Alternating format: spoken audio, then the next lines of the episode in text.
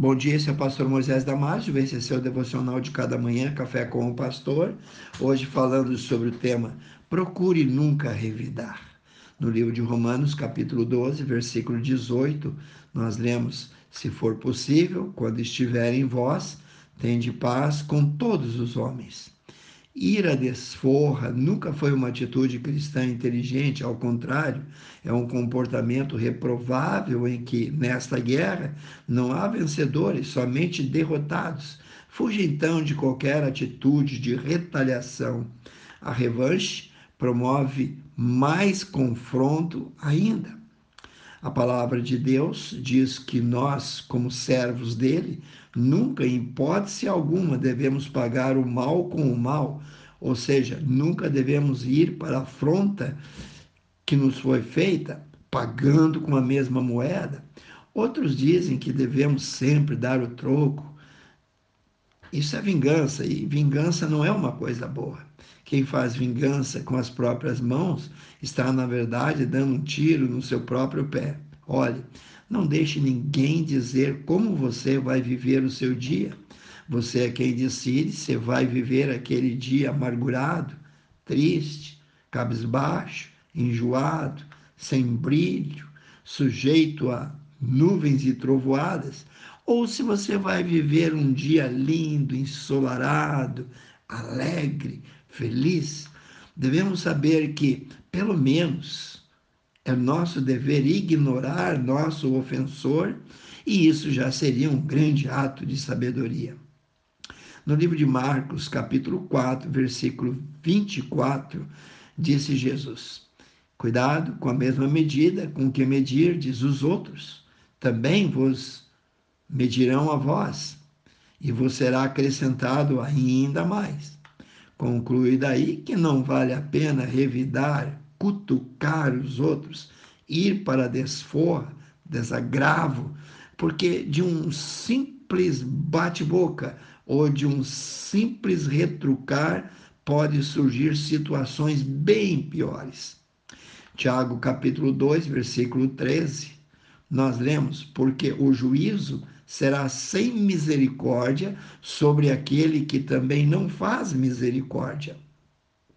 Existe uma lei chamada a lei da semeadura. Deixa eu te explicar. Em 2 Coríntios, capítulo 9, versículo 6, diz que o que semeia pouco, pouco também ceifará. E o que semeia em abundância, em abundância ceifará.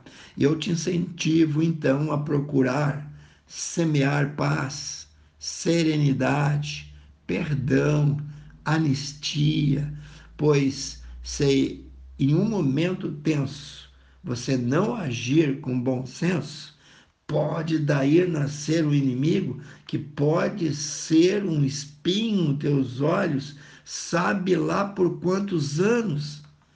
A vida aqui é muito curta para acordar no outro dia com remorso de alguém. Sendo assim, não se aborreça, não se amargure, não aflinja o seu coração com um problema que não é seu. Libere perdão o quanto antes. Isso vai te fazer uma pessoa mais feliz. Nunca guarde raiva ou mágoa. Acima de tudo, nunca deseje o mal daquele que te feriu. Eu quero agora ler e comentar algumas passagens bíblicas que vai te alavancar o teu ânimo e abrir mais um pouco, talvez, os teus entendimentos. No livro de Provérbios, capítulo 24, 17, nós lemos: Quando cair o teu inimigo, não te alegres, nem te exulte, ou se regozije o teu coração quando ele tropeçar. No livro de Provérbios 25, 21, se o teu inimigo tiver fome, dá-lhe de comer. Se tiver sede, dá-lhe de beber. Em Êxodo 23, 4, se você encontrar perdido o boi ou o jumento que pertence a teu inimigo, leve-o de volta a ele. Livro de Romanos 12, 21. Não se deixem vencer pelo mal, mas vençam o mal com o bem. E Romanos 12, 14. Abençoai o que vos perseguem, abençoai e não amaldiçoeis. Então eu espero e eu oro que você tenha um coração de paz, de perdão, um coração longânimo que pode viver com essas pessoas que muitas vezes nos ferem, pode viver com elas em paz, em harmonia, oferecendo o perdão a cada uma. Seja um verdadeiro cristão, dê um bom testemunho e que Deus te abençoe. Eu quero orar contigo. Precioso Deus e eterno Pai, abençoe cada um que ouviu esse devocional, Senhor. Ajuda-nos a manter um coração de paz, de perdão. Ajuda-nos, Senhor, a refletir a luz que há em nós, a luz de Jesus. Pai, que nós possamos ser servos teus, cheios de misericórdia, Senhor.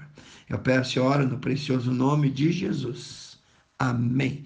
Se você gostou desse devocional, passe adiante e eu te vejo no próximo Café com o Pastor.